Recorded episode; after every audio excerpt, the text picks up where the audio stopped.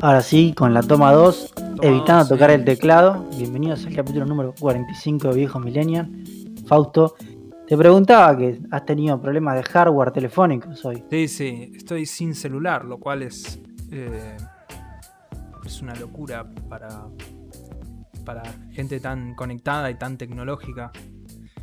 Sea, no, no, no- no recibo ningún WhatsApp, lo cual una lección de vida es todo aquel que no se haya instalado la aplicación de WhatsApp que te permite tener WhatsApp, por más que no tengas el teléfono prendido, hágalo ahora, porque yo no lo hice y me recabió. Así que, qué sé yo. Pero, sí, no sé. Ahí andamos. Y, y quería hacer una breve aclaración antes de pasar Por a favor. nuestras semanas. Que el, título de este episodio seguro es alguna variación de un insulto al Premier.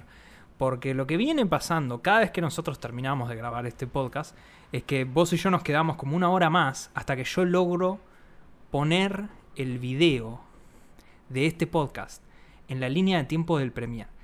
El, el Adobe Premiere Pro, para todo aquel que no, lo- que no tenga la desgracia de usarlo en una semanalmente para editar algo, debe ser el peor programa que existe en el mundo. O sea, es un programa muy grande y muy mal optimizado. es- claro, es muy grande, es muy bueno, hay que reconocerlo, o sea, es muy bueno. Hace cualquier cosa. sí, sí. Lo que hace es, es muy versátil todo, pero el problema es que no puede tener tantos errores como tiene. O sea, y- y- y vos lo viste. Yo tiro un video a la línea de tiempo y es como el primer me dice, sí, es un video. ¿Se apoya el mouse? Ah, sí, sí, es un video. Y lo tiro y me... No, es un audio. Y, y 38 creo que- veces. La definición más clara de lo desastroso que es Premiere es que muchos de los problemas están datados en su web y te da una posible solución. La mayoría de eso es reinstale el programa. Sí, sí, es reinstalar el programa, anda a borrar los cachés y todo eso. O sea, de hecho, yo, yo tengo miedo de lo que va a pasar hoy cuando terminemos el podcast, porque ya venimos tres semanas con incidentes todas las semanas. O sea, ya Sí, es- además ya aclaramos que si nos ven un poco distinto a lo que sea, estamos empezando a grabar por otra plataforma, por Discord. Sí, sí. Esperemos que nos escuchen mejor. Eh, No sabemos cómo va a salir, así que bueno, es un podcast de experimentaciones. Yo sabes que creo que este podcast se va a terminar una de dos razones, una de dos formas, va, un montón de formas, pero una de las semanas que se va a terminar es el día que grabemos un episodio entero, toque stop y explote. La Y que tengamos que no grabar un episodio vuelta. Mamá. Eh, pero bueno, ahora sí, ¿qué, qué onda tu semana, Carlos, después de esa puteada al Premier? Bueno, en primer lugar, fue una semana que hice pocas cosas. Ok. porque eh, me di la tercera dosis de la vacuna Ah, sí, contra estás el COVID. Vacunado con- por completo. Claro, ya tenés el, ya pero- tenés el control mental sí, instalado. metido. Ya está. Pero lo que sucedió con, con el control mental es que durante todo el... Me vacuné un viernes y durante todo el fin de semana tuve 39 grados de fiebre. Cosa que no pude hacer nada el fin de semana, que es cuando más hago cosas, porque obviamente tengo más tiempo libre. Así que esta semana viene más escueta, podemos decir, en las cosas que estuve haciendo. Pero en primer lugar, estuve viendo una película, que en realidad es un documental, que se llama Proyecto Mercury.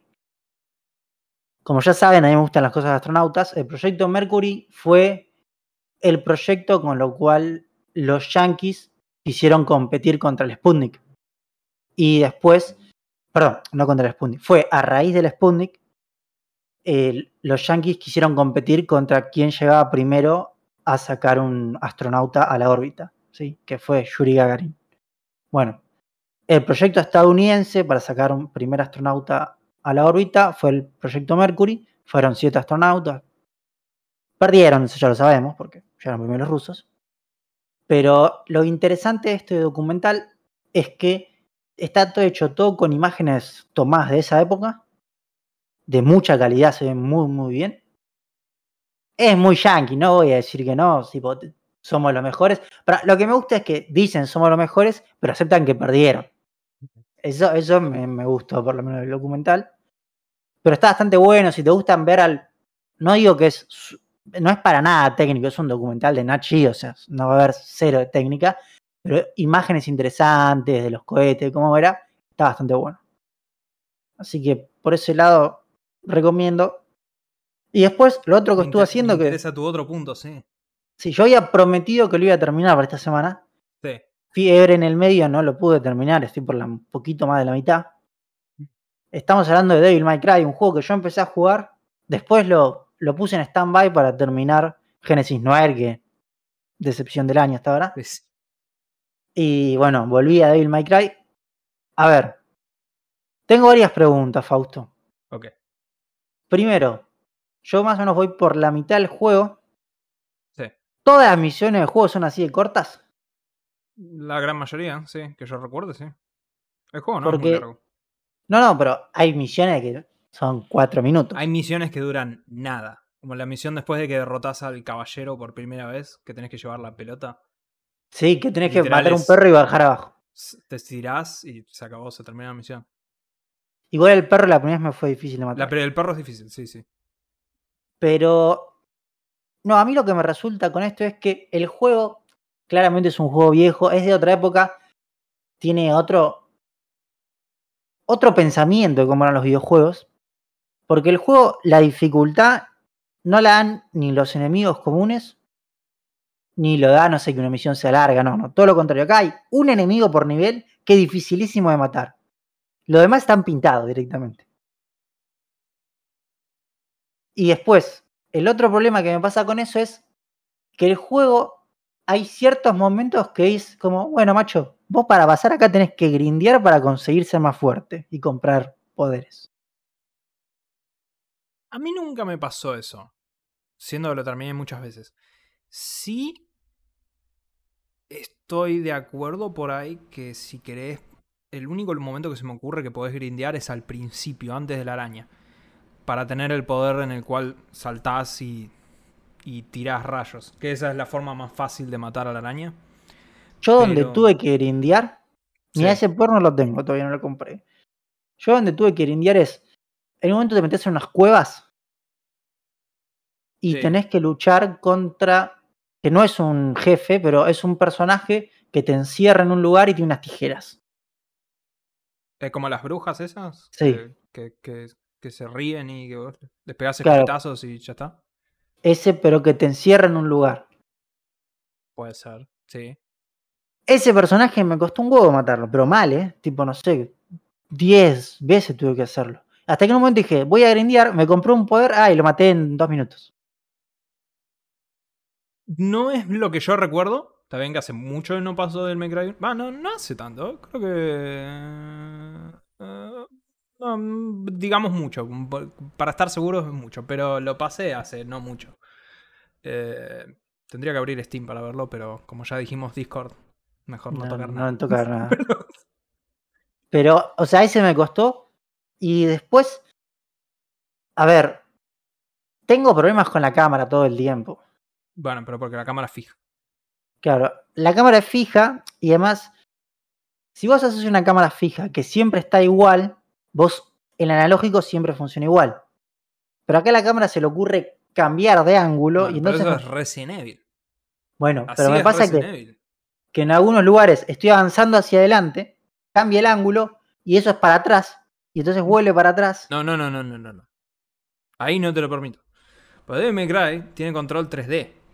Lo que sucede es que si vos mantenés para adelante y nunca soltás para adelante, por más que la cámara cambie, Dante siempre sigue para adelante. En el momento que vos soltás, porque si vos te desorientaste por el coso, sí. ahí sí, ¿no? Ahí la cámara se reajusta a la nueva perspectiva. Pero si Pero no, yo es, es consistente. Pero yo suelto cuando paso de habitación para ver. Para chusmear. Y estoy más o menos en la mitad del juego. No sé, o sea, me, me trabé en esa parte, principalmente. Y después, a ver, está muy bien optimizado. No optimizado, perdón. eh, remasterizado es la palabra correcta. Que no sé si es un remaster o es una. Sí, es un sí, es un remaster. Sí. Eh, ¿Dónde estás jugando? ¿De vuelta? en Xbox Series X. Sí.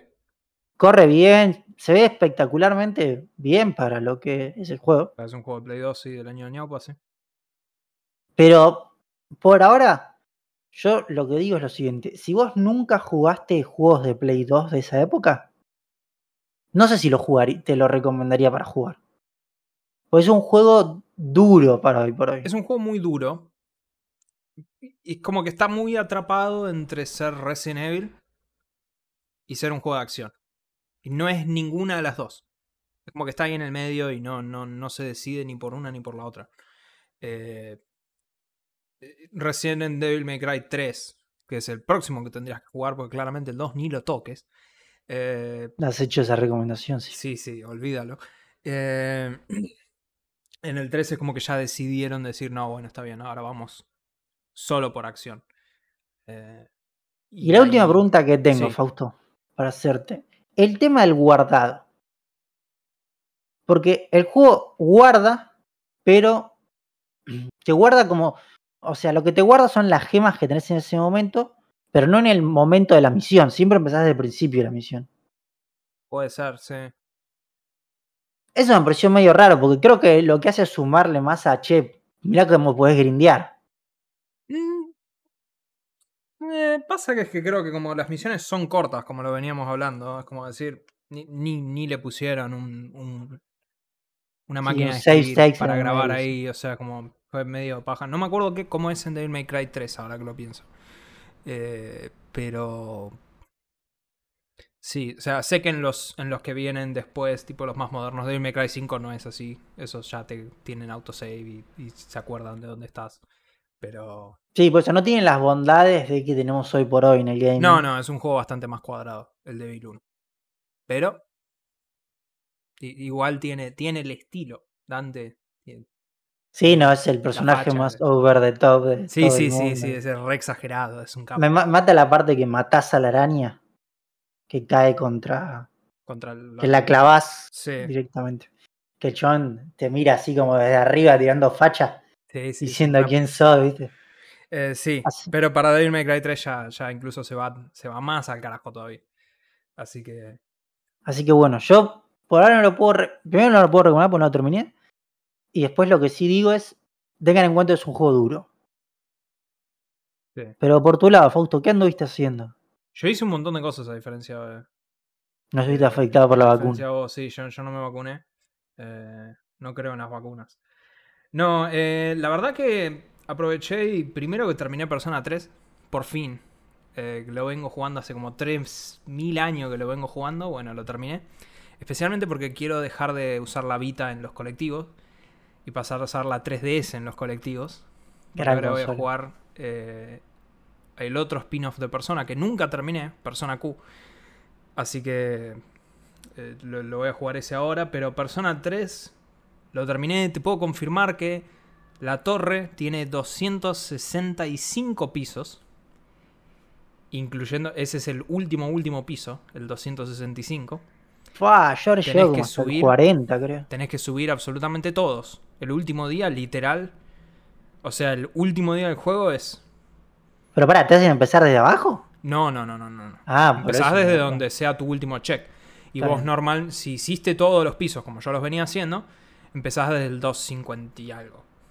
Que es como el último piso al que podés llegar. Creo que el 252, ponele. Entonces tenés que subir como 10 pisos y algo. Eh, pero si no, tenés que subir todo hasta arriba. Pero eh, me sorprendió. Es como muy distinto a todas las personas que vinieron después. Es, muy, es mucho más oscuro. Es como bastante más oscuro, te diría. En comparación al, a todos los que vinieron después. Los Sí, temas o que sea. Yo no sé bien cómo sigue la historia después. Pero ah, no sé por qué había entrado un par de veces al, Reddit- al subreddit de esto. Ok. Y era, tipo, no sé, mucha gente. Yo no sé si se puede, pero. Pero en- eh, por lo menos en el principio te lo insinúan como medio que sí, de que tu personaje puede salir con una profesora. No, no, bueno, ok. En Persona, sí, en Persona 3. Persona 3 tiene eh, un. eh, Persona, para los que no jugaron, tiene una cosa que son los social links. Que vos. Parte, aparte de lo que. de todo el, el combate y todo eso, tenés que establecer relaciones con gente y tenés que hablarles y mantener el vínculo. Porque los Y- japoneses no tienen muchos amigos, necesitas en amigos En realidad está, está bueno porque es como que te varía. Eh, o sea, es como no, no estás solo peleando contra bichos, también estás ahí tipo charlando con gente. Y uno de los social links es que tu amigo Junpei, que es un capo, Junpei es un capo, te da, eh, te da un juego para jugar en la computadora, un juego online. Y un social link es una persona con la que jugás, una chica con la que jugás. Sí, Y se te amiga, y se te amiga, y se te amiga, y se te amiga, y al final te enterás que es tu profesora. O sea, al final, final, final del social Ah, link, el nivel 10 es como, ah, resulta que esa es la profe. Eh, pero no Hasta ahí, llega una hasta ahí. profesora. Llega hasta ahí. Ah. Persona 5 es donde se van al carajo y en Persona 5 literalmente podés salir con tu profesora y no solo podés salir con tu profesora, sino que podés llamar a que tu profesora venga vestida de mucama y te dé un masaje. Eh, o te cocine a la noche, o sea que eso es recontraturbio, pero bueno, Persona 5 es donde si vos si estás buscando el morbo es Persona 5 tu, tu target, No, pero Persona 3 es como re. eh, Me llamó la atención, o sea, es re siniestro. El, el- el final, el, final es una bosta. O sea, el final es como re deprimente. Yo le escribí a mi hermana y digo. No, no entiendo cómo no, no hicieron una versión alternativa en donde el final no es una mierda. Pero no. Y, e- y eso es. Es el más deprimente, incluyendo que es el único persona en el cual tenés un miembro de la parte que es un perro. Y que no, habla. no- perro. no, no es que, no es que habla como en el Persona 4 tenés un oso que habla, en el 5 tenés un gato que habla. No, en este es un perro. Y no habla, ladra nomás. Un Pero perro como una- normal. Sí, un perro normal. Pero hay un miembro de la party que es un robot que puede interpretar lo que te quiere decir el perro. Así que más o menos cada tanto habla. Pero es como re. Es re oscuro. Pero la verdad que está muy bueno. Y lo recomiendo especialmente porque si te bajas un emulador de PSP, eso debe correr en una papa. Porque es prácticamente todo cosa. 2D y, y nada. es- es- apenas tiene 3D el Persona 3. Pero sí. Lo otro que hice fue en las ofertas de Xbox. Tuvieron ofertas de juegos retrocompatibles. Y me compré Max Payne 3. Juego que yo considero debe ser el mejor shooter en tercera persona. Al seguro que salió en aquella generación. Te diría que en general. Es un poco fuerte lo que estás diciendo. Solamente en shooter, ¿eh? No, o sea, hay juegos, no, Uncharted, tipos más vistosos. Tiene más Yo creo que Max Payne pero- 1 rompió más el. Nada, sí, fue más una cosa de bisagra y todo eso, marcó un momento, pero Max Payne 3, eh, la jugabilidad, cómo, cómo está todo atado a la física, o sea, cómo eh, los detalles de que él, las armas que tiene son las armas que él puede llevar y si vos agarras un arma larga, la lleva siempre en la mano. Eh, todo, todo es, es física, o sea, donde le disparas a los enemigos, los enemigos reaccionan según el Sí, disparo se les, les pegas a los pies y se caen al piso. O sea, es, es un. Utilizaron realmente las físicas en un juego en donde básicamente el chiste es, reventar a tiros a todos. Hasta el hecho de que las balas sean balas reales y las ves pasar. Eso es algo que muchos juegos no tienen. Eh, la historia es. A mí me gusta, es re deprimente. Pero así que lo, lo estuve jugando. Cada tanto lo vuelvo a jugar Max Payne. Cuando eh, son mis momentos bajones cuando vuelvo a jugar Max Payne. Así que ahora compré Max Payne y lo terminé porque uno no puede simplemente comenzar Max Payne 3 sin terminarlo. Te diría que me- estoy tentadísimo bajarlo en PC y volver a terminarlo ahora. Porque si bien en la Xbox estuvo bueno, la PC es 60. Así que... me- me Sí, yo como- pero- Yo, como comenté fuera de aire con Fausto, este juego me hace acordar mucho a una película de Rápido y Furioso que sucede en Brasil. No tiene nada que ver, pero, Cinco, creo. Sí, porque creo que es la sí. única que vi. La única que vi era en Brasil. Pero me hace acordar bastante. Sí, es... Yo lo jugué, yo lo jugué en Play 3, este juego, Sí. cuando salió. Fausto me comentó el otro día que lo estaba jugando, justo puse un video para ver. Qué mal que envejeció los gráficos. Envejeció bastante mal, especialmente en Xbox donde no lo tenés a 4K ni nada raro. En PC, porque de hecho yo después vi un video de alguien jugándolo en PC y dije, ah, lo tengo que volver a instalar porque se ve mucho mejor que lo que jugué recién. Eh, pero, pero igual el juego se disfruta y yo creo que si nunca lo jugaste, porque sé que hay mucha gente que no lo jugó, muchos puristas del Max Payne 1 y 2, porque No, el que sí. 3 no lo hizo Remedy, a mí me parece que es un es un digno final para la saga de Max Payne. Eh, la historia me gusta mucho y el- el- el- la jugabilidad es, es muy entretenida. Sacando alguna que otra parte que es medio chota, es entretenido. Tenía un buen online en su época. Eso Lo sí que no tengo la más puta idea y hoy en día ya no Sí, existe sí. más, así que... Eh, dos juegos más para mencionar brevemente, que los mencionaré más tarde, es uno Saints Row 2, otro juego que compré juego en las- antiguo. Sí, juego antiguo. Juego antiguo porque lo jugué cuando salió Saints Row 2, que creo que fue en 2009. Pero eh, tiene, está en PC, y yo lo compré en PC, me acuerdo, pero el port de PC es horrible. No anda. O sea, anda muy mal. Anda muy, muy mal. Y los desarrolladores prometieron hacer un parche para arreglarlo. Pero un parche que tipo lo estaban haciendo de onda. Y literal el tipo que lo estaba haciendo de onda se murió. Ah, bueno. Y dijo, de hecho, cuando anunció, che, tengo creo que un cáncer fulminante, dijo, voy a seguir trabajando en esto hasta el día que me muera. Todavía no salió ese parche. Eh, Y ya se murió, está ya difícil. se murió, sí, alguien más entiendo que lo está siguiendo. Pero hasta que eso no salga, eh, lo vi en, de oferta por... Estaba 20 pesos en el store de Xbox, así que joder, ya fue, obvio lo compro. Y lo estoy volviendo a jugar ahora. Es, es como... Es un juego muy raro, Saints Row 2. pues, Saints Row 2, para los que nunca jugaron, es básicamente GTA. Eh, pero es como que... Pero más muy bizarro. En el. No, por- o sea, el 3 es muy bizarro. El 3 es muy bizarro y el 4 es El extremadamente 13, bizarro. sí, bueno, Eh, lo o peor, sea, pero- Pero en el 2 es como que está entre medio. Y entonces tiene cosas muy bizarras, como por ejemplo el minijuego que se llama El Vengador Séptico, en el cual vas con un camión séptico ensuciando casas para bajarles el valor de venta. eh, o, o ese tipo de cosas, ponele. Y.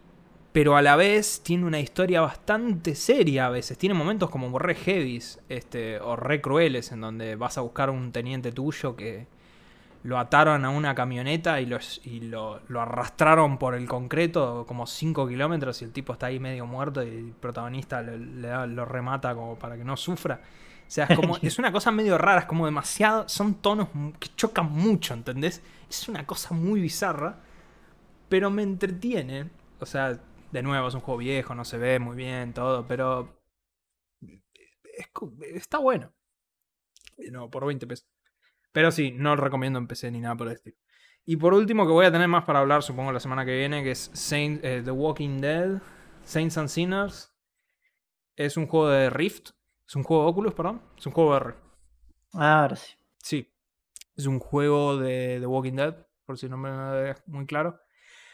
Pero que yo lo jugué en PC y no me gustó mucho. Pero anunciaron la segunda parte y estaba en oferta en el Quest. Y dije, bueno, ya fue, lo compro. Y como dije, bueno, ya fue, ahora lo voy a jugar porque gasté la guita. Eh, este es un juego en donde eh, vos podés crear este. Vos tenés que hacer. Tenés que sobrevivir. Entonces tenés que buscar comida, tenés que buscar medicina, tenés que buscar armas, tenés que ir agarrando cosas y todo eso. No es solo cumplir el objetivo, sino que tiene mucho más de supervivencia.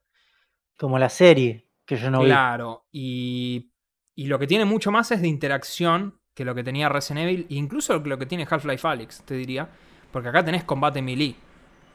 Entonces, por ejemplo, para matar a un, un zombie, lo podés agarrar la cabeza con una mano y con otra mano agarrás un destornillador o algo y le tenés que ensartar y lo tenés que mandar para abajo. O sea, tenés que romperle el cerebro. Tenés, por ejemplo, si tenés un hacha, si la tenés con una mano, se te va para abajo. Entonces la tenés que agarrar con la otra mano. Vos podés elegir dónde la agarrás, tipo de eso. Y, darle el hachazo. Podés pegarle con la parte de abajo del hacha como para empujarlo, generar distancia y después darle el hachazo. Lo mismo podés darle culatazo con las armas. O sea, tiene mucha más interacción.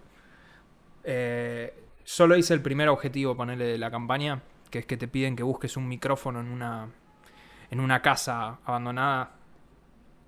Y y podés entrar por un montón de lugares. La, la planta baja está llena de, zombies, así que yo decidí ir por el segundo piso y para subir vas trepando por una canaleta. tipo como haría un charted, pero, pero lo estás haciendo vos, porque tenés que ir haciendo así y tenés que fijarte que no, no se muera de cansancio. Y, y vas y vas entrando, vas abriendo todos los cajones, vas encontrando 400 millones de Magic Click que te vas metiendo en la mochila porque los puedes descartar para después craftear. Eso es como que lo de craftear a mí como medio me aburre. Eso es como que digo, mm, no sé. Creo que eso es lo que me, me tiró. Te falta Minecraft, Auto. Sí, no, eso no me llama mucho, pero. Pero la interacción está buena, tipo, si te tenés que vender, te tenés que vender. Este. Es el hecho de que de, la, interacción física está bueno, o sea, del, sonido, tenés que ir despacio cuando te enfrentás contra uno de los zombies y todo eso. Eh, no ves nada, así que tenés que andar con la linterna que la tenés que tener físicamente y la tenés que sacudir como para que recargue. está, tiene detalles muy copados, así que no sé. Ya la semana Gran detalle que le importa a la gente. ¿Es un juego de los que te marías o no? Sí, sí, re. No, no, no, no, no, no creo que sea un juego que puedas jugar si no tenés cancha porque porque es. Creo que es. Este. Creo que potencialmente heavy. Pero. Eh, y, y, es un juego donde podés tomar decisiones. Acá. O sea, tenés una historia donde podés disfrutar. Hay una mina, ponele, que me pidió que le, que le mate al marido. Porque el marido se ah. convirtió en un zombie, pero no lo pudo matar. Entonces lo dejó en la misma casa. Me dijo, che, te doy la llave si me traes el anillo. Y, y encontré que el marido había matado a los nenes porque se habían convertido también. Y la mina no sabía. Entonces podía elegir decirle a la mina o no. Entonces no le dije, como para perdonarla. Y cuando termina eso me dijo, bueno, está bien. Toma, eh, como recompensa te doy un código para una caja fuerte que está en la casa donde acabo de venir. Y yo me recalenté. Y dije, pero hija de... Entonces casé el revólver y casi la reviento a balazos porque se puede y la mujer se hubiera muerto si yo hubiera hecho eso. Pero no, se la perdoné. Este, así que tiene, tiene decisiones y sé que tus acciones cambian todo, así que no sé. Pero bueno. Pero bueno, pasamos a las noticias del gaming. Sí, Está medio complicado esto de que no tengo. No puedo ir viendo cómo están los tiempos, pero bueno. A ver. Como primera noticia, creo que es las consecuencias o cómo la industria se está ajustando a la realidad de que Microsoft quiere comprar Activision. A ver, tenemos un montón de empresas que empezaron ahí a medio reaccionar. Primero tenemos, bueno, Sony aparentemente está le pidió a, em, a los retailers en Londres que saquen las tarjetitas de PlayStation Now, que es el servicio de streaming que tiene el juego Play 1, Play 2 y Play 3, que las saquen a partir de este viernes. No, del viernes pasado, que las saquen de los mostradores. Con lo cual el anuncio de su Game Pass debe ser inminente. Igual recordemos que todos los rumores apuntan que su Game Pass no va a ser como Xbox, que tenés todos los juegos tipo día 1, sino que va a ser más una... Como que te van a meter el PlayStation Now con el Plus y te va a salir más guita.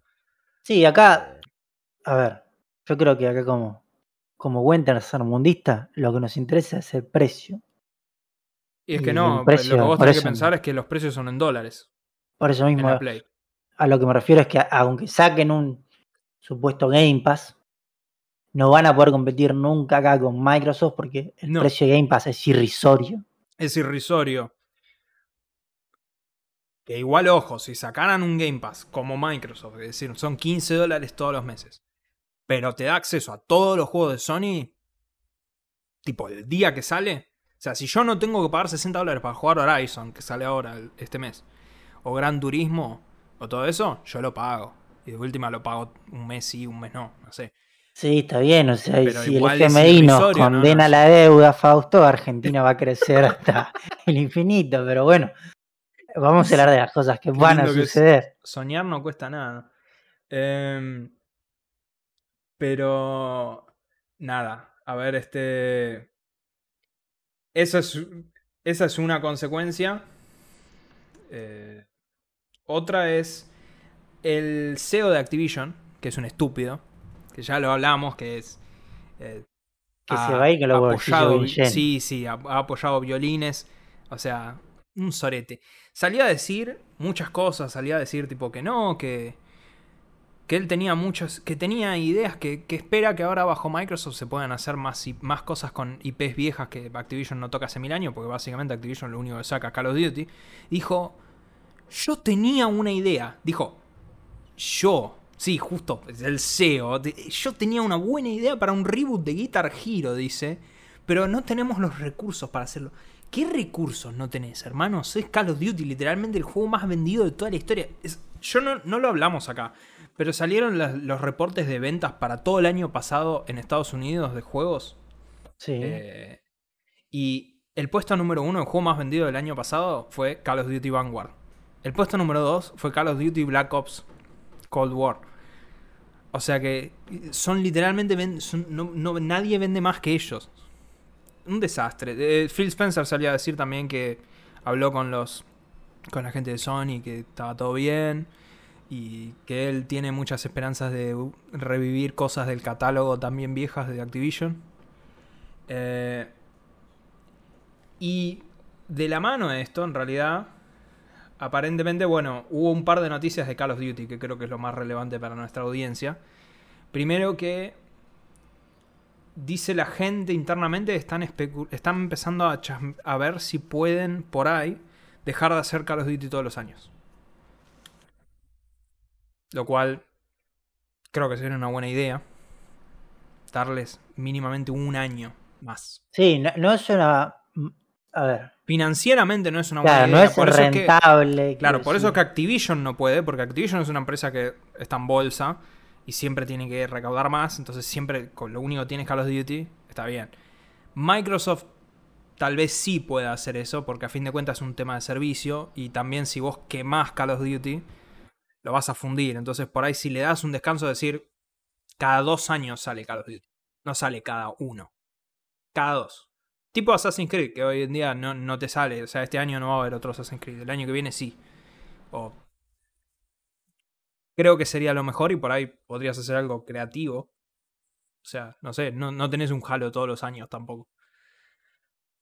Pero la pregunta es, bueno, ¿y qué, qué onda con la Play? O sea, si tengo una Play, le digo chao a Call of Duty, bueno, esa es la pregunta que todo el mundo se está haciendo. No hay respuesta oficialmente.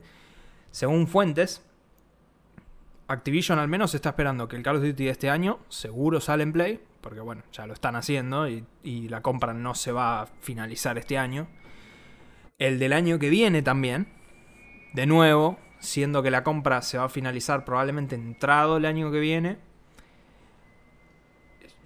el juego ya va a estar en producción hace rato y probablemente tengan marketing con Sony.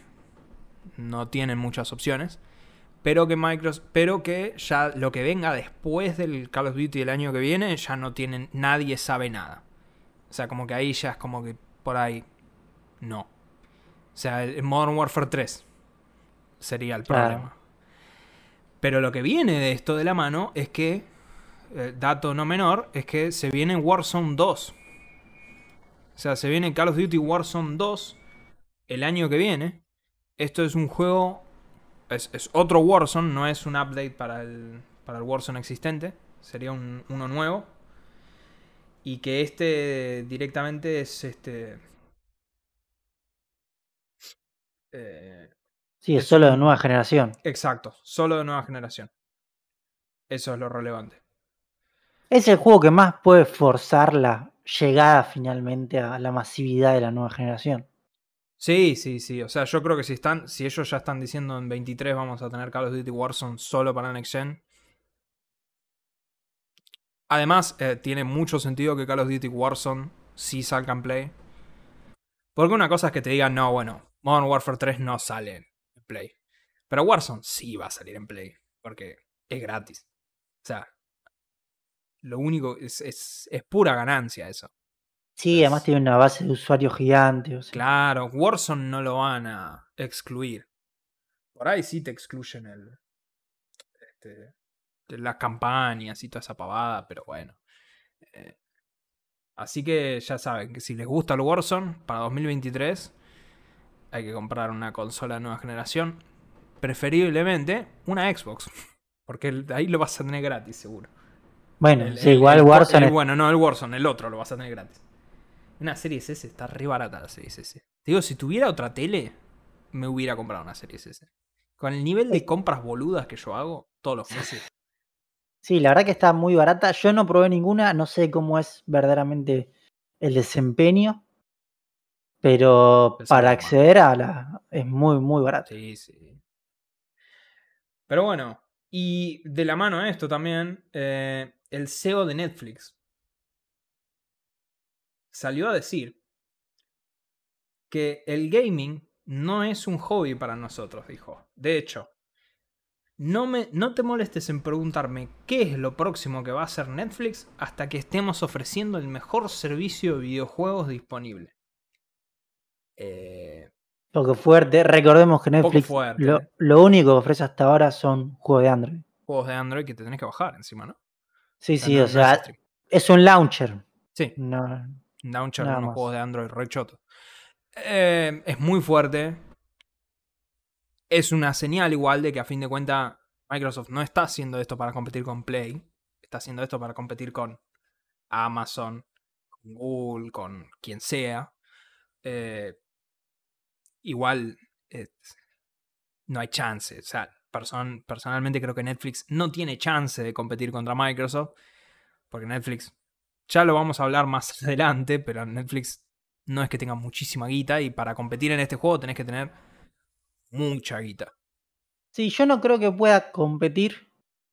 Lo que yo sí- creo que tiene a su favor es que puede tener un mercado donde cierta, cierto tipo de juegos sean muy, muy utilizados. Por ejemplo, no sé, sacas un Candy Crush o un juego que la pegue así. Es de Microsoft, Candy Crush. Ya sé, estoy diciendo un juego nuevo. Que lo puedas jugar en, la- en cualquier tele. ¿sí? O sea, un juego que corra en cualquier lado. Pero que sea muy adictivo. Yo creo que funciona muy bien en el sistema Netflix. O sea, sí, pero el problema es.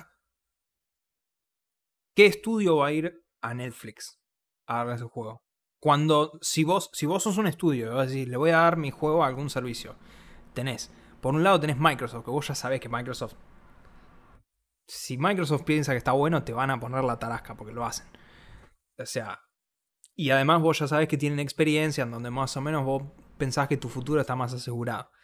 La gente que fue con Google, andás a ver qué están haciendo hoy en día, porque Google mató todo, básicamente todo su desarrollo, lo mató absolutamente todo, mató todos los estudios que había armado, los, los desarmó todos, como Google siempre suele hacer. Si a Google algo, algo no anda un año, pum, lo mata. Eh, yo lo veo difícil, o sea, creo que muchas empresas como Google mismo subestiman que el desarrollo de videojuegos es algo que es muy caro y que encima lleva mucho más tiempo que hacer una serie o una película. Pues la serie o una película, ¿cuánto está produciéndola? Dos años, ponele, un año. Un juego. Yo más que nada Cuatro o cinco años fácil. creo que lo... A ver, lo atractivo que puede brindar Netflix es... De vuelta, si haces juegos que consuman poco, lo vas a... Lo van a tener cientos de millones de personas porque son la cantidad de usuarios que tiene Claro, todo el el, mundo. el- el plus que tiene Netflix es que ya tiene una, una base de usuarios gigantesca. Entonces, O sea, a eso agregale microtransacciones y, y, eh, o sea, por lo menos decís, si hago algo que la pegue, puedo recaudar mucho. Seguro, seguro. Pero yo creo que Netflix no tiene la infraestructura todavía. Hay que ver igual en el futuro. O sea, me parece que esto es, esto es un punto como relevante para pensar, de decir, esta es la verdadera guerra que todavía no está sucediendo y por eso Microsoft se está adelantando y está comprando a todo el mundo. Pero esto se va a venir en los próximos Como años. ya hicieron con Netscape.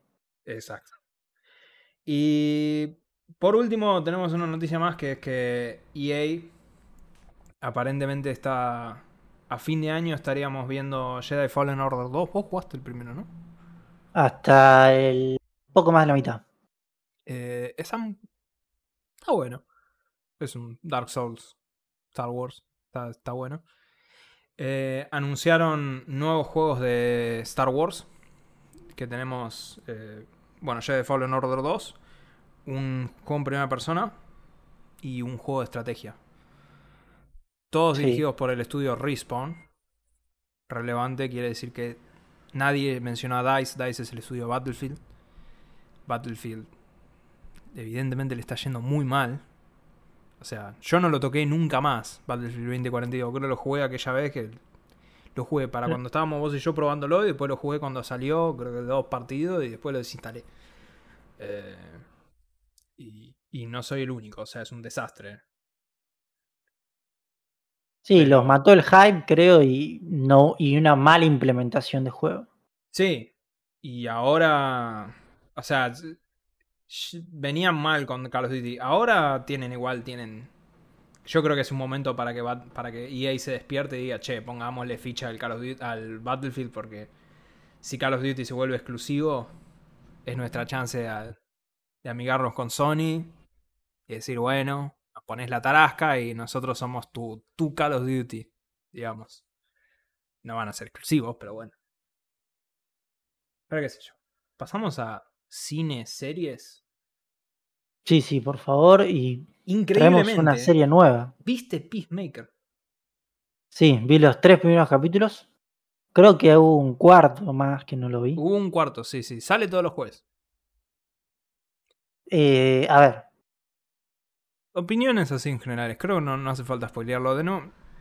sí, a mí lo que me sucede con la serie es. Es un tipo de serie que es muy explícita. Sí. Te, te lo avisé. No, no, Es súper Sí. explícita. eso me quedó claro. Y con un. A ver, y que para mí la- esta serie nada se toma en serio, pero nada. No hay nada en serio en esta serie. No.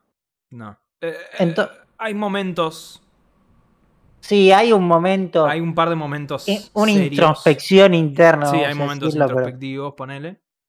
Pero en sí, el 99% del tiempo, nada se toma en serio. Y si a mí me das un producto donde nunca nada es en serio, me termina aburriendo. Me pasa eso. Mm. Pero es por, por gustos personales ya. Yo no digo que la serie sea mala, ni mucho menos. Está bastante bien filmada. Los efectos especiales, dentro de todo, están bien, creo. Sí. Eh, capaz en el tercer capítulo, un poco. Hay una cierta parte que me hubiera gustado, me hubiera gustado que un poco más trabajados. Pero bueno. Eh, pero a ver, si te gusta ese tipo de series donde vas a ver volar pedazos de persona por todos lados, es tu serie, claramente. Es un humor igual que es muy particular. O sea, es un humor muy irreverente. sí. Súper explícito. Bastante sí. racista. Eh, No, Es no es racista. Trata mucho el racismo. La serie no es Ah, bueno, pero es bastante serie- racista. No, bueno, pero eso no es que sea racista. Hay un personaje que es 100% mega hiper racista. Eh, y de hecho, en el episodio que vos no viste, eh, trata mucho más de ese tema. Eh, pero Sí, es un anti-superhéroe, vamos a decirlo así. yo, yo creo que mi, mi- mi conclusión es si viste Escuadrón Suicida y te gustó, o sea, la última, no, no la anterior, que es una bosta, eh, es recomendable la serie. O sea, está bien hecha, como vos dijiste. Tenés que tener en cuenta que es una serie, como vos bien decís, o sea, es una serie de comedia en gran parte, eh, súper explícita, extremadamente explícita, eh, súper violenta, pero mm, mm, no sé, yo la voy a seguir viendo, poner, creo. ¿Vas a ver el Sí. cuarto capítulo? Sí, yo calculo que sí. No lo vi de vuelta porque estaba enfermo. No, obvio, Entonces- pero, pero mi pregunta es como decir, lo que viste, ¿lo, lo vas a seguir viendo? Yo creo, a ver, yo tengo un problema que, como ya saben, yo series, películas, videojuegos, libros, todo lo anoto en un Notion, le pongo puntaje, escribo una reseña. Entonces no puedo pararlo en la mitad, ¿me entendés? Necesito terminar. está. Bueno, mejor. Para el, para el podcast al menos mejor. Pero, Pero, bueno, no, lo único que quería resaltar, sí, sí. de la serie. A ver, hablaste la, el fin el, perdón, la semana pasada del podcast que era muy importante ver antes Escuadrón Suicida. sí. Yo creo que si te ves un resumen estás. No es que necesitas Sí. verte la película entera. Sí y no. Entiendo que por ahí en el. en- más cerca del final hay apariciones de otros personajes. Pero. Yo me refiero también porque es como. Es, es el tono O sea, es una, es literal, es una continuación. Está escrita por el mismo chabón, está dirigida por el mismo chabón. O sea, es como. Es una continuación muy directa de, de Sí, todo, sí, además es- es temáticamente, tipo- más allá de la historia. Días después, o sea, no sé si Sí, sí, días, la, días después transcurre nada después, o sea que es... eh, me parece que tenés que ver, está bueno verla antes eh, para, para entender más este mundo, especialmente porque DC, cada película es toda otra cosa, co- totalmente distinta, así que por lo menos ahí te encajás con esto. Eh, pero... Ah, y está el, esto no lo dijimos, está el actor de Terminator, el el, actor de Term- Terminator, que es el padre de John Cena, sí, el, el Claro. T- T-1000. Claro, el- 2. el que era líquido, no me acuerdo. Sí, sí, cómo- el T-1000. En un papel que le funcionaría a T-1000 para mí. Sí, sí, O sí, sea, sí. O sea, Así que si te gustó cómo está personificado T-1000, acá el tipo te va a gustar también. Yo creo, la pregunta que te iba a hacer, porque lo, lo hablaba con mi. Cuando mi viejo, cuando hablábamos de esta serie, porque él la vio yo también, era. ¿Qué opinás de John Cena, que es el protagonista, como actor? Porque John Cena, hay que recordar, John Cena es. Básicamente es lo mismo que The Rock. Es Son un luchador de Claro, que venden de, pelea. de lo que sería Kara- 100% el lucha. De Estados Unidos. Claro, Titanes en el Ring, todas esas cosas.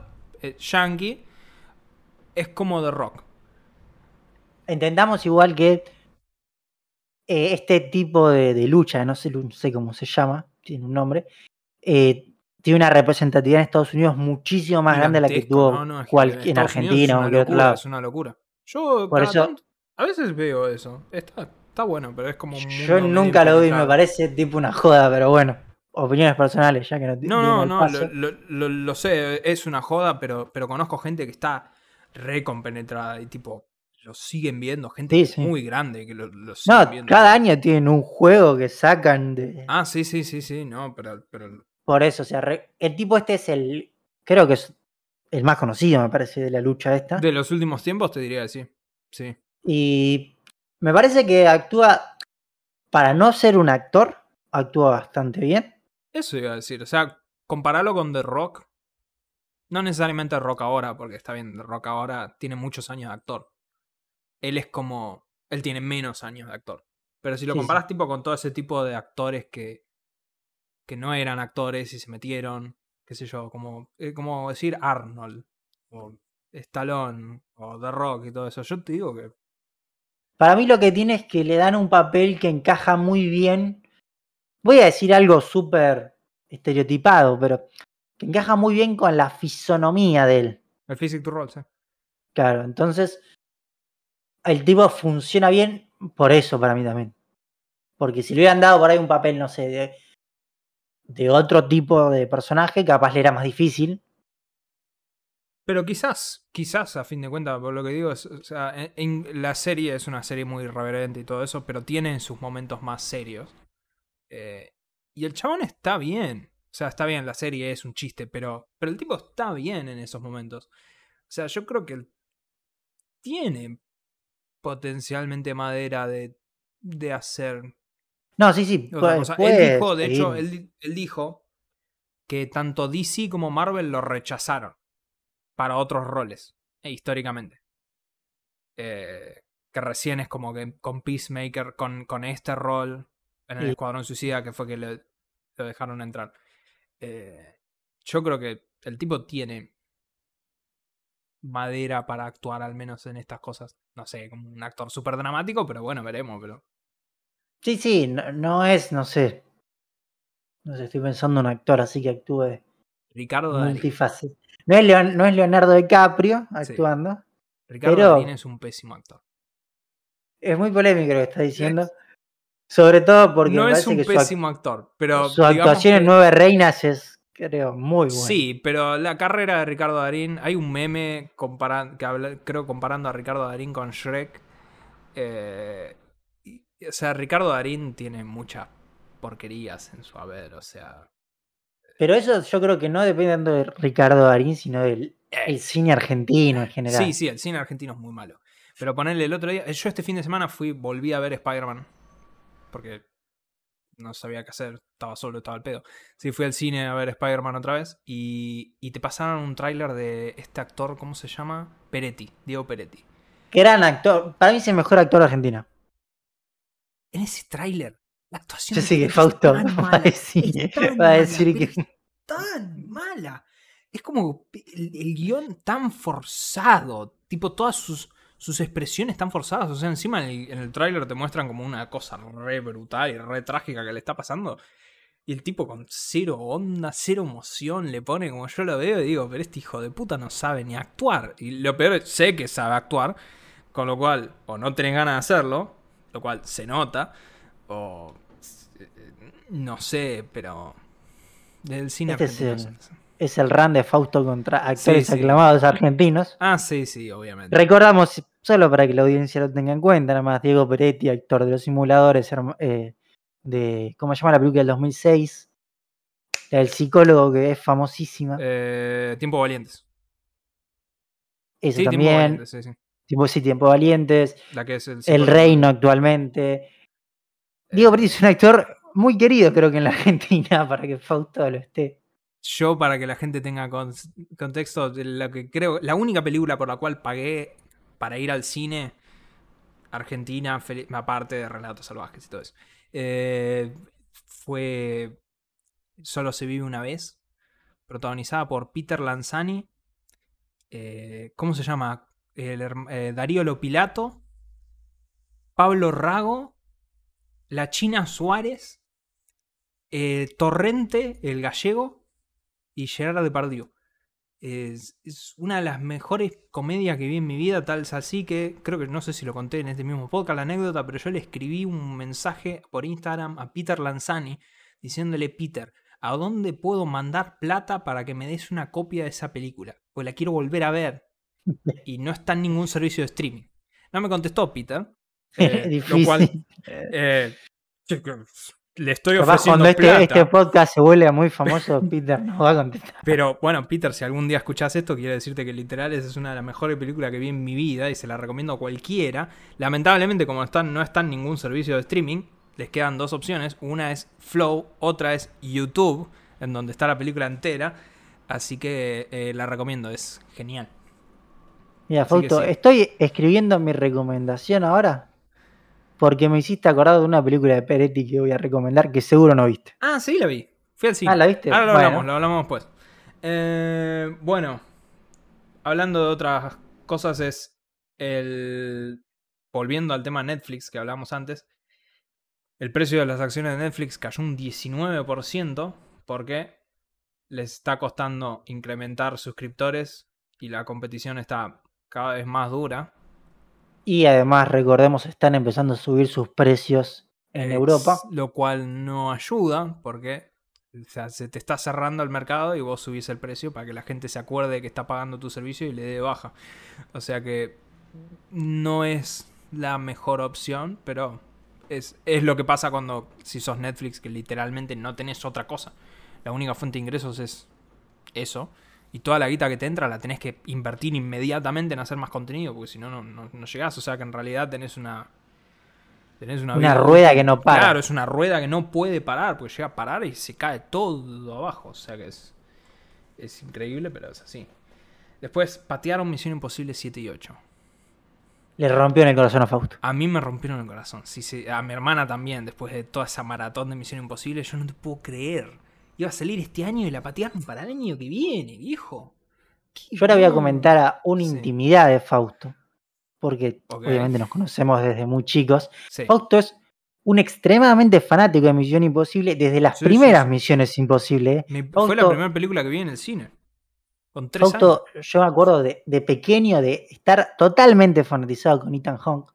Sí, sí. Así que es entendible por lo que le sucede a esto a Fausto. Sí, sí, sí, sí. No, no, pero, es, eh, pero eh, bueno, cuando yo era chico yo tenía el póster, Pegado. el cartón de la, del, del cine de Misión Imposible 1 gigante que mi vieja lo tiró hace poco y mi viejo y yo nos No. recalentamos. Sí, sí, fue un- una cosa. Pelea ofensiva. familiar. Sí, sí, pero no, no, la verdad que me partieron el alma. Qué sé yo. Y bueno, después tenemos unos updates de Marvel. A ver, básicamente hubo muchos leaks, hubo muchas noticias. eh, Yo lo dejé tener solo una. Claro, sí, porque los discutimos también porque algunos leaks son como muy de decir te arruino sorpresas, así que no, no da. Pero básicamente vamos a reducir de decir, primero Tom Holland que decía, ay, no sé si quiero volver como Spider-Man, ay, no sé, por ahí me voy a tomar un, un sabático de actuación y pensar qué quiero hacer con mi vida. Bueno, aparentemente está por cerrar literal el contrato de su vida, eso es lo que dicen los insiders. Así Está muy que bien, está muy bien. Está bien, sí, le, le van a agarpar toda la guita, le tienen que agarpar. Al otro Ahora que se va a ser productor de las de nuevas películas de. Uncharted. Ah, sí, seguro. pero también vi el tráiler de Uncharted otra vez cuando vi Spider-Man. Eh, bueno, al otro que le están tirando un montón de guita es a Andrew Garfield. Porque, de nuevo, ya literalmente está el guion de Spider-Man No Way Home en, el, en internet. Sony lo subió públicamente. Y Sony ya salió, ya sacó fotos oficiales donde están los tres Spider-Man, así que están. Aparentemente a Andrew Garfield le van a dar lo que quiera textualmente para que vuelva y pueda hacer Amazing Spider-Man 3. Yo creo que con que le den a Emma Stone, él ya está contento. Aparentemente a bueno. Emma Stone también le están ofreciendo lo que quiera para que vuelva y que haga de Spider-Gwen. Voy a hablar acá de la farándula, pero recordemos que eran pareja y se pelearon. Exacto, sí, sí. Y aparentemente pasa lo mismo con Tom Holland. También está de pareja con Zendaya. Eh, es- y, y la productora de Spider-Man dijo, yo les digo siempre que no se pongan en pareja con, lo que- con la novia su de la película, pero bueno. Eh, a ver, nada. Este, yo creo que es lo que hablábamos de decir. Sony siempre tuvo este problema de todas esas películas de mierda que viene haciendo, de Venom y todo eso, eh, que, que no las puede meter en el universo de Spider del Marvel porque claramente no les va a dejar meter su película de Jared Leto en el universo principal. Pero es como que ahora ya encontraron la vuelta. Ahora lo ponen Andrew Garfield, porque a la gente le gusta Andrew Garfield en Spider-Man 3. Ya tienen un Spider-Man al que pueden meter con Venom y toda esa gilada. Y ellos pueden hacer esa gilada y tienen un Spider-Man para eso. Y tienen el otro que está en el universo Marvel y somos todos felices. Y ya está. Tienen el multiverso y cada tanto pueden cruzarlo de vuelta con Tom Holland y ya está. Eh, en las historietas eso pasa todo el tiempo, de hecho. No, no es, no es nada súper trascendental. Directamente, de hecho, Spider-Gwen tiene un reloj que le permite saltar de universo y lo hace cuando le pinta. Le quiere ir a hablar a uno del otro universo, se toma el reloj y se va al otro y va a ver a uno. Así que no pasa nada. Pero bueno, pasamos a la tecnología. Sí, y con una noticia de Neuralink, Fausto. Sí.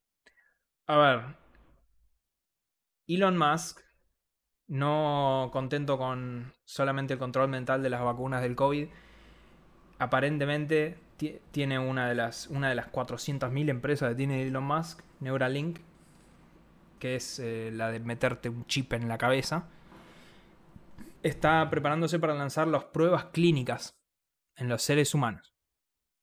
O sea, quieren básicamente meterte. Dice, o sea, están buscando, están buscando un director de pruebas clínicas, dice.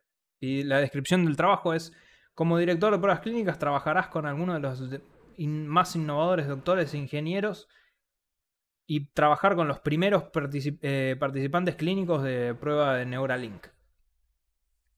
Eh, Le recordamos a la gente, es- esto es meterte un chip en la cabeza y Claro, para que- en la cabeza, entre comillas. que tenga contexto. El año pasado ya le pusieron un chip a un mono y lo hacían jugar a un juego con la cabeza. Yo creo que esto es el futuro, Sí. claramente. Eh, a ver, no solo porque va a solucionar por lo menos ciertas enfermedades, no sé, como la ceguera, por ejemplo, lo que sea, Por supuesto. sino que piensen algo un poco más allá y es, nosotros somos un procesador en sí que recibimos inputs y a eso reaccionamos. Si vos tenés un chip en la cabeza, pues, mm, o sea, puedes forzar la velocidad en que entran esos inputs. Eso quiere decir controlar tu percepción del tiempo. O sea, eso de que, ah, no, hay que invertir para que, no sé, el ser humano pueda vivir 300 años, es mucho más fácil invertir para crear una simulación de un chip que nos haga creer que vivimos 300 años cuando pasaron 20 segundos. Es la Matrix, fin de cuentas. Sí, sí. O sea, ya está. Pronto te vas a enchufar y no vas a salir nunca más del departamento. Vas a tener un suero intravenoso y estás acá todo sentado y después vivimos todos en el metaverso. Dale, ¿quién le importa? Bueno, para.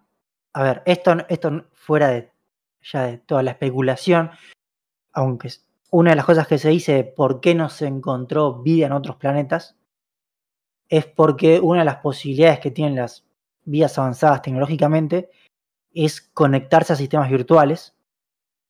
Y entonces eso haría que la exploración no sea tan necesaria, por ejemplo. Así que esto cada vez se viene haciendo más real. Yo espero que si esto se hace real antes de que yo me muera, estaría muy feliz. Sí, yo no sé cómo va a ser el, el timing de eso. Este, es como complicado. Sí, sí, es ultra complejo. Yo creo que les, van a faltar un par de años porque si bien sí se puede hacer para eso, como vos decías, también se puede hacer para que alguien te mande una señal ahí. Bueno, es como, sí, te es mate. como un- cuando te, men- te entra un virus, ponerlo en el celular, pero ahora imagínate lo tenés en el cerebro. ¿Qué haces? Te pegas un tiro, literal. Eh, Hay un que- libro de ciencia ficción muy interesante sobre eso. Pero sí, se pueden, o sea, esto va a tardar décadas, sí, como mínimo, en llegar. Pero bueno, por último, Sí. eh, traigo una noticia rápida. El nuevo teles- telescopio espacial, James Webb, el que va a reemplazar al Hubble, de oro, sí. sí, El famoso de- por, sí. por decir que se lo iban a robar porque era de oro, eh, llegó a su punto L2. L2 es un punto de Lagrange, no vamos a entrar en explicaciones. Si quieren, busquen problema de los tres cuerpos y ahí van a entender qué es un punto de Lagrange. La cosa es que el telescopio ese se va a quedar en un punto relativo a la Tierra y el Sol fijo, ¿sí? O sea, orbitando, y por eso se lo ponen ahí. Es interesante averiguar cómo funciona el punto L2. Pero bueno, fuera de eso es que ya llegó y más o menos calculan que en aproximadamente dos meses, si no me equivoco, van a estar teniendo usabilidad de, de fotos y todo lo demás. Así Sí, va que vamos va a ver. el Hubble. Sí, sí, el Hubble no se sabe qué va a pasar. Algunos dicen que por ahí lo rescatan, otros dicen que va a dejar que se queme afuera en órbita. No se sabe. Pero sí, va a ser el nuevo telescopio. Aunque tienen tecnologías viejas, pero bueno. Así es la carrera espacial, se va de a poco. Y sí. Y con Pero esto bueno. pasamos a las noticias random, Fausto. Pasamos a lo random, sí. Estoy, tengo que anotar porque no puedo guardarme los parciales. Ah, no, te guarda Claro, los porque no, no tengo el reloj, no tengo el celular. Eh, bueno, ¿se, ¿se saltea esa noticia, Carlos? Yo creo que la podemos tocar por arriba, por lo menos. Si la pidió un seguidor del canal. La pidió un seguidor, sí. este- esta noticia eh, pues, la pasó Octavio, que nos escucha, un escucha eh, Un oyente del frecuente, un oyente frecuente. Hola, Octavio. Igual hablamos todos los días. Eh, que es en México una profesora que estaba dando clases en una, en una de estas clases virtuales en las cuales Estoy Estás- entrando a noticia para ver si esto es primaria, secundaria. A ver. Parecería que es secundaria por la edad de los alumnos. Sospecho, sí, o sea, es 100% injustificable. Acá está. Es un centro de estudios superiores San Ángela. Es el lugar que sucedió. A ver, ¿Qué esto es. yo- yo- me parece que también es válido hablarlo por, por mi experiencia como docente. Y para los oyentes eh, se están perdiendo mis comillas, ¿sí? Pero eh, digamos que bueno, me- estoy en. Estoy como docente hace seis años, creo ya. Y entonces tengo algo de experiencia con esto, pero bueno, la profesora quería que su clase sea más entretenida, más relajada. Me pasa eso. Risueña, me gusta Claro, hablar risueña. Quiero, tipo, quiero que mis alumnos se, se descontracturen más. Y de hecho, especialmente con, con esto de la pandemia, cuando yo hacía clases presenciales, yo, yo tiraba un montón de chistes y trataba de hacer cosas como para que los alumnos se- se- se- haya más interacción, porque siempre hay una distancia. Con la pandemia es mucho más difícil porque ni les ves la cara, los tenés ahí todos en un Zoom. Entonces yo, yo hacía pavadas como para que se rían o, o nos quedábamos fuera de horario hablando de, de- de cualquier cosa que, que a ellos les interesara o, o de juegos o tocaba música, nos poníamos a escuchar música, ponerle qué sé yo. Eh, pero bueno, esta profesora, eh, queriendo hacer eso, Sí, se fue a cualquier lado. eh, se le fue para cualquier lado y dijo el siguiente chiste que es... Yo creo que es necesario el chiste, porque el chiste puede ser polémico. El chiste es muy Vamos. polémico. Eh, Hizo un comentario Hizo un- fuertemente antisemita. hizo un chiste, entre comillas, extremadamente antisemita, se fue al recontra mega hiper carajo. Eh, los invito a googlearlo, sí, o sea, no, no lo digamos. Sí, además voy a decir algo. No creo que sea ni un top 10 de los mejores chistes antisemitas. No es un buen chiste antisemita. No, no, no, no. Yo que conozco gente que es extremadamente antisemita, racista y todo eso, he escuchado mejores chistes. Pero... eh, no, no. O sea, vos querés descontractorar a tus alumnos y todo eso, nunca les tires un chiste antisemita o un chiste racista. No, no hagas eso, no podés. Especialmente Claro. en esta época del Zoom, en donde te Todo queda grabado. filmar. Claro, todo queda grabado. De hecho, yo... eh, vos tenés que pensar, vos tenés que asumir que todo lo que estás haciendo en un Zoom lo están grabando y lo están viendo cosas. De hecho, Sí, me ha además- pasado. Es interesante ver la cara de los alumnos como que... Algunos no pueden entender que se haya llegado a ese punto. Yo no lo entiendo mirándolo, o sea, que, que el alumno no, no- me cabe la menor duda, o sea, es, es- una locura eh, que tires que tires un chiste antisemita, eh, como así, descontractura, chico. Eh, de, nuevo, a mí me ha pasado en mi universidad de, chicos que han filmado, ha pasado en otras universidades de este país, chicos que han filmado cosas de los Zooms y los han subido. eh, eh, yo mismo en, nuestros, en nuestra materia eh, lo hablamos muchas veces con nosotros docentes, decir, che, 100% estén 100% conscientes que todo lo que se dice se puede estar grabando. O sea, y yo siempre me recontra me hipercuido con todo lo que digo y todo eso, este, pero no, eh, no. Es- No. Sí, es más, eh, según cuenta la noticia, había un alumno, sí que era judío, y se retiró diciendo que esto se era un retiró de la clase, sí, sí. Sí, la profesora, yo, yo vi el video y es como que dice, ah, sí, pero era un chiste. Y le dijo, Sí. bueno, para mí no fue un chiste y se fue. Y, y tiene razón, la verdad. Sí, creo que además es como que, no sé, una cosa es que se lo digas a un amigo, pero lo estás haciendo en una situación de poder, siendo profesora, Sí, ante sí. Totalmente desubicada. Y claramente lo que pasó es lo que te va a pasar si haces algo así. Y la verdad que está bien que le pase, que es que le dieron una patada en el orto. O sea que, nada. eh, si hay alguna escucha por ahí que es un docente, eh, no Tenga hagas eso, cuidado. por favor. Ok, no hagas eso. Yo puedo, de última, yo puedo pasar los tips de todas las pelotudeces que yo hice en las otras clases. Digo, mis alumnos se reían de mí. Y eso es preferible. Yo prefiero que mis alumnos se rían de mí a que yo tenga que tirar algún chiste estúpido así y después terminamos todo en cana.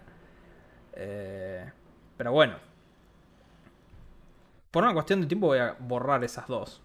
Vamos a pasar directamente. Sigue la pelea contra el COVID. Eh, los antivacunas. ¿sí? Tenemos una, una buena y una.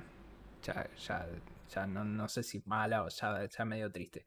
Es Neil Young, un artista musical de obscena trayectoria.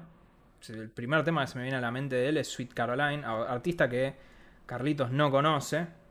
Como No. ya, ya establecimos que no conoces a los charros, o sea que la verdad que ya, ya me, ya me ofendí eh, hace rato. Pero bueno, Neil Young pidió a Spotify públicamente que saquen su música. Eh, Explicamos el por qué sucede claro, esto, lo porque que hay pasa un es- podcast. Claro, hay un podcast que es el podcast de Joe Rogan. Es el podcast más escuchado, lejos. Eh, el tipo lo hacía en Spotify, en YouTube, y Spotify le tiró tarasca para que él pase a hacerlo solo ahí. Y el tipo entrevista, de hecho yo me escuché la entrevista que hizo con Tarantino hace poco, o sea, qué sé yo, cada tanto hace entrevistas copadas. Ahí estuvo Elon Musk fumándose un faso, que fue cuando le bajó el precio de las acciones. Es, un podcast muy famoso. Eh, el tema es que el chabón es antivacuna. O es un escéptico de las vacunas. Otra forma de decir lo mismo. Entonces, él dice. Él. Neil Young lo que dice es. Yo no quiero estar en una plataforma en donde se permita que la gente diga eso. Dice, o sea, por diseminar falsa información. Dice, acá está la cita textual de Neil Young, dice, quiero que Spotify sepa que inmediatamente hoy yo quiero que toda mi música no esté más en la plataforma. Dice, pueden tener a Rogan o pueden tener a Young, no a los dos. Eh, y dice, estoy haciendo esto porque Spotify está esparciendo información falsa acerca de las vacunas, potencialmente llevando a muerte de las que creen en esa desinformación. Dice, por favor, actúen inmediatamente en esto hoy y ya manténganme al tanto de, lo que venga pasando. Eh, está muy bien, acabo de chequear, efectivamente no hay ningún disco de Neil Young en Spotify ahora. O sea, el tipo promete y cumple. Promete y cumple. Hay solamente temas de Neil Young pero tipo que aparecieron cuando él está en otros discos. Tipo hay un live aid y eso. Pero no, no, no hay nada de Neil Young, o sea, que cumplió, no, no fue que boqueó nomás. Eh, está perfecto, me parece. O sea, qué, sé yo. Sí, ahora no, no sé qué. Si es. A ver, siendo el podcast más escuchado y siendo que Spotify quiere convertirse en la plataforma de podcast, no sé si va a hacer algo o no con este podcast en particular. No, no, no lo van a dar de baja a menos de que más artistas vean lo que hizo Neil Young, que estaría bueno porque Neil Young de nuevo es como uno de los músicos más importantes del mundo mundial. Que vean lo que hizo él y decir, che, bueno, está bien, me, me prendo, ponele. Entonces, si ya si son varios, ahí sí Spotify le vas a tener que torcer la mano y decir, bueno, está bien. No, salí, chabón. O no digas más pelotudeces, ponele. Sí, así que veremos. Pero el músico que sí está a favor de, este, este podcast. Sí, sí, hablando, hablando de músicos viejos. Eh, eh, uno que no se va a sumar a la, la movida de Neil Young es el que ya a esta altura lo tenemos de cachetazo en este podcast, es Eric Clapton. Eric Clapton que yo crecí escuchando Eric Clapton y a mí me gustaba mucho, qué sé yo, de chico, pero bueno. Eh, dijo que... ah. Dice, en diálogo con un popular canal musical de YouTube, entre paréntesis el video no tiene activados los comentarios, porque fue lo primero que hice, fue entrar al video para ver qué comentaba la gente, dijo. Eh, dijo que, que de hecho está vacunado. Primero que dijo que está vacunado. Porque se vacunó, textual, bajo influencia. Dijo, señaló... De falopa, influencia de qué, boludo. Dijo en una entrevista para el canal de YouTube de Real Music Observer, señaló que, cita, los mensajes subliminales ocultos en la publicidad vacunatoria llevaron a las personas a querer vacunarse. Dice, comencé a darme cuenta que realmente había un mensaje intimidatorio y un tipo, Matías Desmet, un profesor de psicología clínica en la Universidad de Ghent en Bélgica, habló al respecto, dice. Y dice, es genial, la teoría de hipnosis de formación de masas, y pude verlo claramente una vez que comencé a buscarlo, lo vi en todas partes, entonces recordé haber visto cosas en YouTube que eran como una publicidad subliminal, o sea que este tipo... Eh,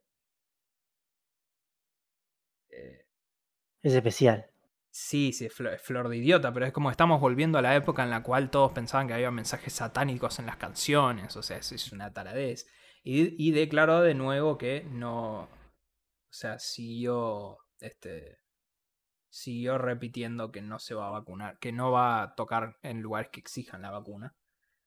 Eh, eh, creo que lo más, lo más relevante que lo que quiero dejar ahí como último punto es que dice, tengo hijas adolescentes y una mayor que está en sus 30.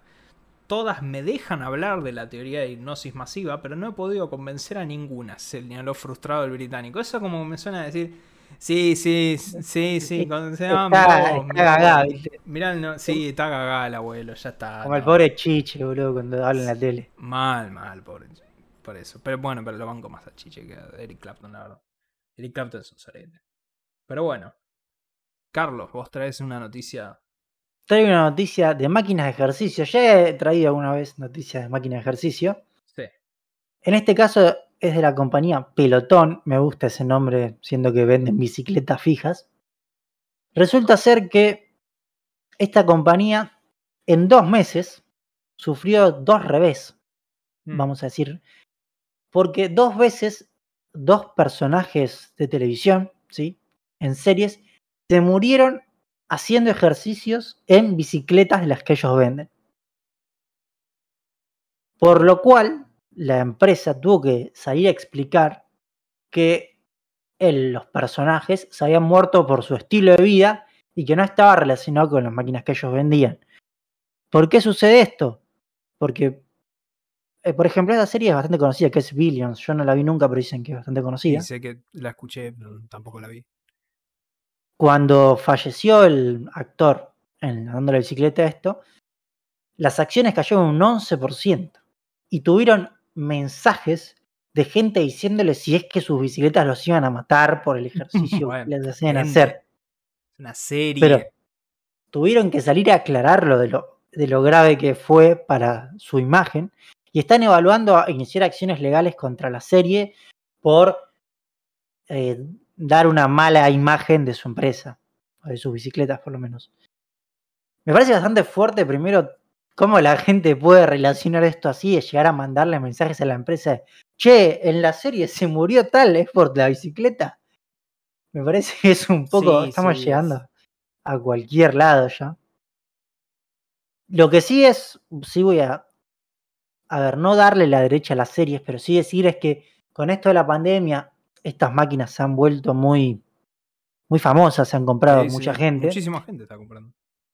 Y a ver, depende del nivel de intensidad que. Yo hice deporte toda mi vida y fui a un colegio deportivo, todo bueno. Depende del nivel de intensidad que vos lo hagas. Es verdad que te puedes morir, y más si sos una persona adulta. A ver, es conocido los casos de gente adulta que en su vida fue muy sedentaria, que se le ocurre hacer un cambio y salir a correr, se quiere hacer la viva, se corre una maratón y cae muerto. Esto es real y pasó bastantes veces. Con esto no estoy diciendo que esté mal que la gente adulta haga ejercicio, no, nada de eso, pero consulte a su médico, hágase un chequeo para ver cómo está. No salga de la nada a correr 40 no kilómetros. ejercicio y está todo bien. bueno, eh. Pero no salgas a correr 40 kilómetros porque te vas a morir.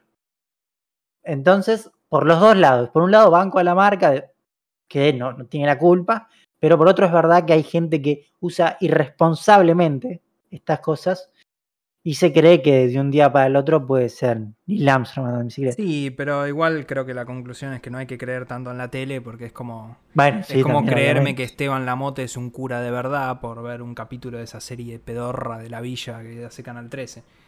Sí, eh, o que Osvaldo Laporte es un gran peleador de capoeira. Con capoeira. Osvaldo Laporte es un gran luchador de la vida. Pero, bueno, con esto pasamos a la última noticia. A la última noticia, sí, sí, esto es un beef que eh, la verdad que no sabía ni si ponerlo en esto. Solamente lo dejé porque vos estás a favor de uno de los dos lados. Pero básicamente para dar contexto es eh, Damon Albarn, el compositor detrás de Gorillaz y compositor detrás de bueno, Blur también, o sea, un tipo con muchos años de carrera. Eh, lo entrevistó Los Angeles Times, o sea, como un diario como el New York Times, pero Los Ángeles. es, como un, lugar importante. Lo entrevistó porque él iba a tocar música eh, eh, ahí en Estados Unidos. Tenía un concierto. ayer, creo, de hecho. Y dentro de las entrevistas le dijeron, sí, ¿qué, qué opinas de Billie Eilish? Y dijo, no, me gusta mucho Billie Eilish. Y le preguntaron, le dijo, ¿crees que muchos músicos modernos se están... Eh, usando mucho el sonido de la actitud. Como que depende mucho. Y dijo, nombrame a alguien que no. Y dijo, el entrevistador le dijo, por ahí no es lo que te gusta a vos, pero Taylor Swift es una excelente compositora. Y Damon Albarn le contestó inmediatamente, grabado, con lo cual es un estúpido. Y dice, no escribe sus propias canciones. Y el entrevistador le dijo, por supuesto que sí. Coescribe muchas de esas. Y él dice, eso no cuenta, dice, yo sé lo que es coescribir. Coescribir es muy distinto que escribir. No odio a nadie, pero voy a decir que es muy distinto entre un compositor y un compositor que coescribe. Dice, lo cual no quiere decir que no puede ser genial y alguna de las mejores cantantes, dice, Ella Fitzgerald nunca escribió una sola canción en su vida. Dice. Eh, pero bueno, el chabón dijo esto. Obviamente todas las fans de Taylor Swift salieron inmediatamente a crucificar a Damon Albarn, un tipo de 53 años que le chupa todo un huevo que ni siquiera debe tener un celular, más o menos, por cómo es. Pero eh, se fue todo al carajo cuando Taylor Swift tuiteó personalmente ella diciendo, yo era muy fanática tuya hasta que vi esto, yo escribo todas mis canciones, tu Eh, tu, eh, tu opinión, sí, te, este, ¿qué- ¿cómo le decimos? Porque es el hot take en inglés. ¿Cómo le decimos? Tengo una laguna del español. Bueno, tu opinión, digamos. Sí, Eh, tu- tus dichos, podría ser. Pon- sí, como te- tu, tu opinión picante ahí es como decir, es completamente falsa y es muy dañina. No, tenés que, no te tienen que gustar mis canciones, pero es, es una mierda que trates de desacreditar mi escritura.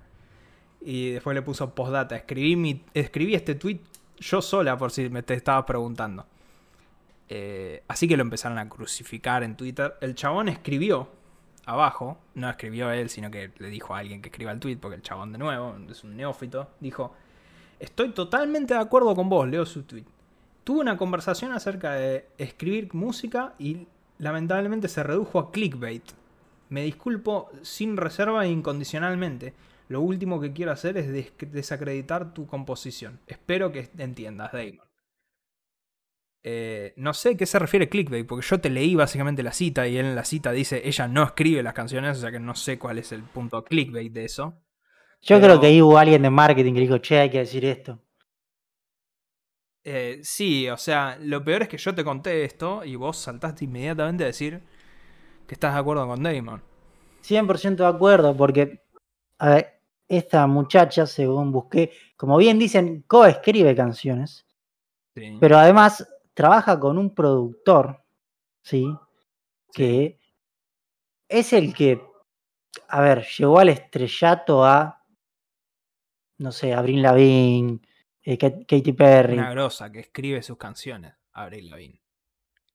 Pero lo que quiero decir con esto es, este tipo, si vos lo ves, está en casi todos sus discos como coescritor. Y en realidad es el principal. A ver, yo voy a, voy a matar a alguien, pero Uf, no sé. se pone en polémico. Ahora No, acá viene. Luis mirá Miguel, que- por ejemplo. Mirá que las fans de Taylor Swift son peores que las fans de Diego Peretti, eh. O sea, vos salís peor que yo. No, pero Luis Miguel, por ejemplo, mostrámoslo en un método más nacional, aunque es mexicano.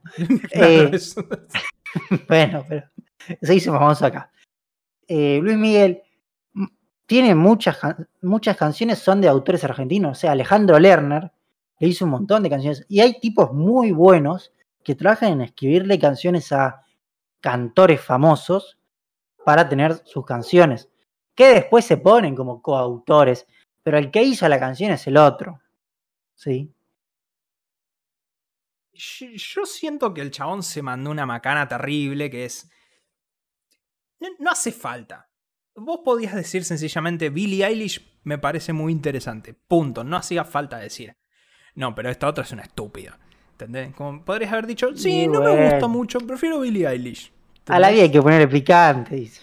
Sí, o sea, yo creo que es un chabón que no, no pensó las consecuencias, porque literal, o sea, yo, yo vi por todos lados, o sea, es, eh, fue trending topic mundialmente directamente el chabón, pero por, por el odio, digamos, que le tiraron.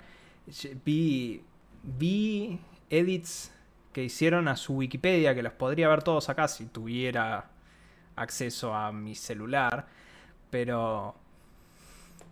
Este... Ah, de hecho, el presidente de Chile, el presidente de Chile tuiteó Ay, a Taylor Swift. Dijo, aquí en Chile tienes un gran grupo de apoyo que sabe que escribís tus propias canciones desde tu corazón. No tomes en serio a tipos que necesitan insultar o mentir para recibir tu atención. Abrazos desde el sur, Taylor, el presidente de Chile, literalmente. No entiendo por qué, pero bueno. Eh, es el que ganó ahora, el que es el presidente Sí, más joven de la eh, historia. Totalmente Eh, un out of context. Eh, Sí, sí, totalmente out of context. O sea, el chabón eh, se, se- la- se fue al carajo. Para mí tendría que haberse callado. No, no, no tenés que decir eso. Encima no te tenés que meter con Taylor Swift, pura exclusivamente. Y yo voy a disentir en que yo creo que Taylor Swift sí escribe. Puede ser que al principio no haya escrito, pero creo que Taylor Swift compone, digamos. Eh, no es que sea el fanático número uno de Taylor Swift. He escuchado unas cuantas canciones de Taylor Swift. Los últimos discos son más como serios, entre comillas. No, no, me parece que el chabón es como. El chabón debe haber escuchado los primeros tres temas de Taylor Swift y en su mente Taylor Swift es eso. Y dijo, ah, no, no, es, es una mierda esto. Pero qué sé yo. Bueno, nada. Pasamos a las recomendaciones. Sí, pasamos a las recomendaciones y la mía va a ser una película protagonizada por Diego Peretti. La bosta. Que se llama El robo del siglo. Es una película creo que hace dos años que está disponible. Ah, creo que es Star Plus, el servicio en el que está disponible. Si sé que en Amazon estuvo, creo en una época. Creo que está en Star, me parece. Yo la vi en el cine. Yo no, yo no la vi en el cine, yo la vi por Star. Ah, porque que, no sos muy fan de Diego Peretti, entonces. No, me gusta el cine, ya lo sabemos. Pero es una gran película, muy buena, tiene muy buenas partes. Además tiene muchas localizaciones que son por lo menos conocidas. En un momento están en, caseros. Yo voy a Después, A mí me parece que es una muy buena película. Pero creo que tiene 20 minutos más. ¿El principio o el final? El final. O sea, eh, a ver. el final te explica. la película es el robo del siglo. Sí, sí. Basado, obviamente, en el robo del siglo. El robo del banco de Acasuso. O sea que es 100% una historia real. Está todo bien, pero siendo que la película termina con un cartelito diciéndote a este le pasó esto, a este le pasó esto. Bueno, pero te explican lo que pasó en la no, realidad. Eso está bien. Mi, mi problema es, la película básicamente es, sin entrar en detalles, es todo cómo se hizo el robo, o sea, cómo, cómo se pensó el robo, toda la anticipación, el robo mismo, y después tiene una secuencia, para mí está al pedo, que son como 10 minutos, no sé, 10, 15 minutos, yo lo vi y dije, esto no hacía falta. Esto es un Donde se muestran cómo... cómo los arrestaron y eso. Como, bueno, pero es verdad, o sea, es verdad que lo no, pero es una exageración al pe... Sí, no, pero no. es una... No, pero es verdad que fue la mujer tipo al lugar, hijo, mi marido. Sí, pero literalmente eso después te lo ponen en el cartelito al final. Yo, yo hubiera sido feliz con ese cartelito. O sea, es, es, un drama innecesario. Pero el resto de la película está todo muy bueno. El resto estoy 100% de acuerdo. Es muy recomendable. Algo raro que es Diego Peretti actuando bien por primera vez en su vida. No, es una gran película. Grandes actores. Tiene Diego Peretti, eh, Franchella. Franchella, que no es un actor que me caiga muy bien, pero. Actor, para mí estuvo muy bien esa película. Pablo Rago. Está bien, Pablo Rago también. Pablo Rago me cae muy bien como actor. Así que. Está, está muy buena. Sí, sí, eso, ahí, ahí te, doy la derecha. ¿Y por tu lado, Fausto? Por mi lado, tengo un par de recomendaciones ahí guardadas. Está ahí tentado de tirar dos, pero después como pienso que me cuesta tanto dar recomendaciones que me las tengo que ir guardando, porque si no llego, vos lo sabés que llego re picante es, eh, antes estábamos discutiendo que los NFTs la verdad que tienen podrido a todo el mundo. Eh, es cierto, a mí también me tienen podrido. Y eso que nosotros hablamos literalmente casi todas las semanas, hace 45 semanas que venimos hablando de esto. Pero eh, hay un youtuber que tengo una laguna ahora de cómo se llama. Ah, Folding Ideas es el canal de YouTube. Hizo un video que se llama Line Goes Up, The Problem with NFTs obviamente está en inglés, ¿sí? Dura dos horas.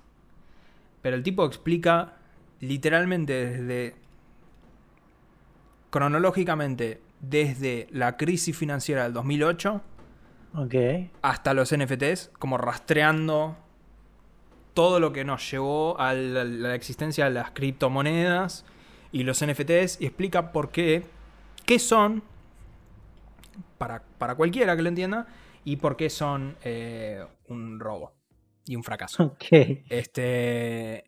Recuerden que pueden poner los subtítulos en español. Sí, sí, o sea, con lo cual yo lo recomiendo mucho, o sea, es una excelente explicación. Me lo pasó un oyente del podcast también, eh, Riku, pero eh, la verdad que lo, vi anoche y está, está muy bueno. O sea, está, realmente está muy bueno, es un excelente resumen para tener un Pero bueno, esto fue todo por hoy. Esperemos que haya salido todo bien. Esperemos, no lo sé. Espero no tener que pelear con el Premier del orto otra vez. Eh, si la gente de DaVinci Resolve nos quiere patrocinar, nos manda unas cámaras. Yo me conformo con el Sony Vegas, te soy sincero. Cualquier cosa que pueda hacer la poca edición que tenemos que hacer. Eh, pero cualquier cosa. Lo haría con Movie Maker, la verdad. Si tuviera otro programa lo usaría, pero bueno. Eh, nos vemos la semana que viene, por el mismo horario. Arroba podcast Adiós.